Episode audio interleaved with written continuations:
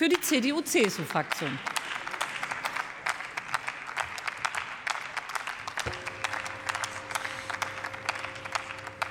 Ja, sehr geehrte Frau Präsidentin, meine sehr geehrten Damen und Herren!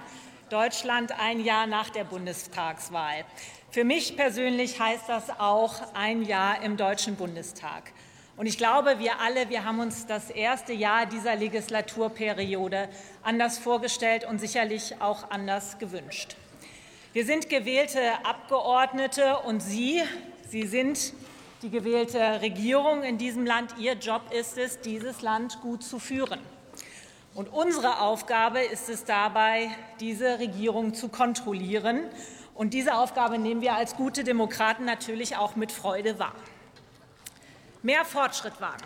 Mehr Fortschritt wagen, das war Ihr Anspruch vor knapp einem Jahr. Und Sie haben dazu wahnsinnig viele schöne Bilder produziert. Aber wo stehen wir heute?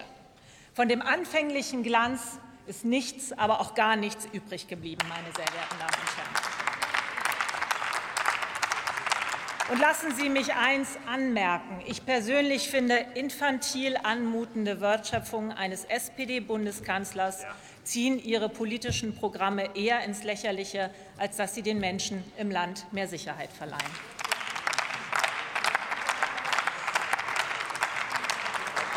Ein Jahr danach kann man sich des Eindrucks einfach nicht verwehren, dass Sie wahrscheinlich schon alle irgendwie fortschreiten wollen. Aber alle drei Regierungsfraktionen wollen anscheinend in unterschiedliche Richtungen fortschreiten.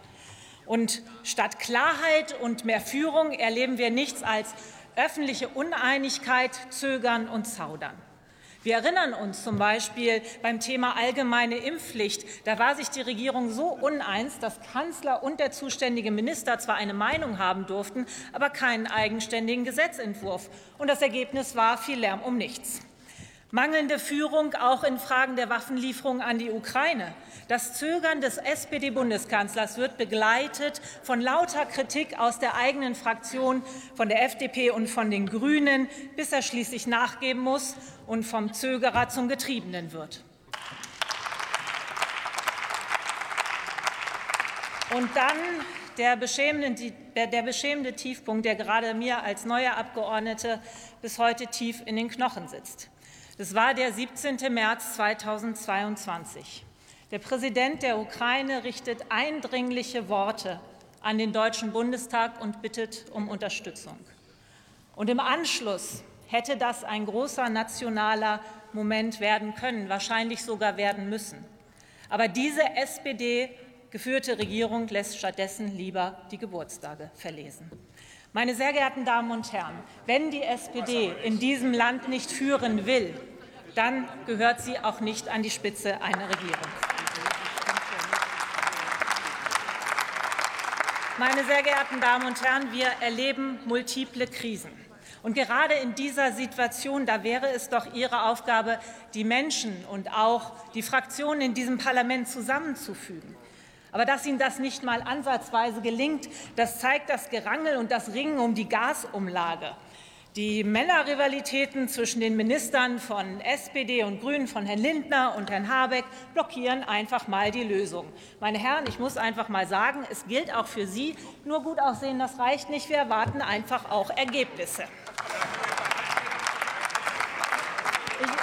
Ich, ich entschuldige mich für diesen unangemessenen Sexismus hier im Parlament. Und während die SPD-Führung bis zur letzten Minute, bis zu einem Tag vor Inkrafttreten der Gasumlage mit nichts nichts zu tun haben möchte, flattern den Bürgerinnen und Bürgern weiter äh, astronomische Energierechnungen ins Haus. Meine sehr geehrten Damen und Herren, ich glaube, man kann festhalten, die Ampel wird den aktuellen Herausforderungen schlichtweg nicht gerecht. Und liebe Kolleginnen und Kollegen, als Niedersächsin hoffe ich deshalb inständig, dass meinem Bundesland ein solches Bündnis tatsächlich erspart bleibt. Was wir jetzt brauchen, was wir jetzt brauchen, was wir jetzt brauchen, ist Klarheit. Es ist Führung, es ist Zusammenhalt und es ist entschiedenes Handeln. Wer führt, gibt den Kurs vor für eine bessere Zukunft. Und darum geht es. Es geht nicht um Ausflüchte oder Ausreden von vor 16 Jahren. Und wer heute diesen Terminus verwendet, der sagt uns doch eigentlich nichts anderes als, wir wollen nicht führen und wir können auch nicht führen. Führen heißt mit Zuversicht und mit Verantwortung dieses Land, dieses Land zu führen. Kommen Sie bitte zum Schluss. Das mache ich. Und genau das ist der Anspruch, mit dem wir auch hier ein Jahr nach dieser Bundestagswahl Politik machen werden. Vielen Dank. Prima.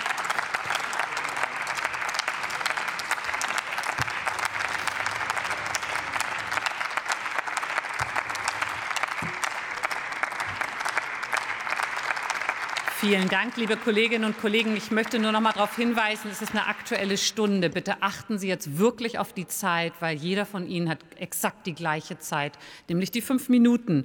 Als nächstes erhält das Wort Dr. Nina Scheer für die SPD.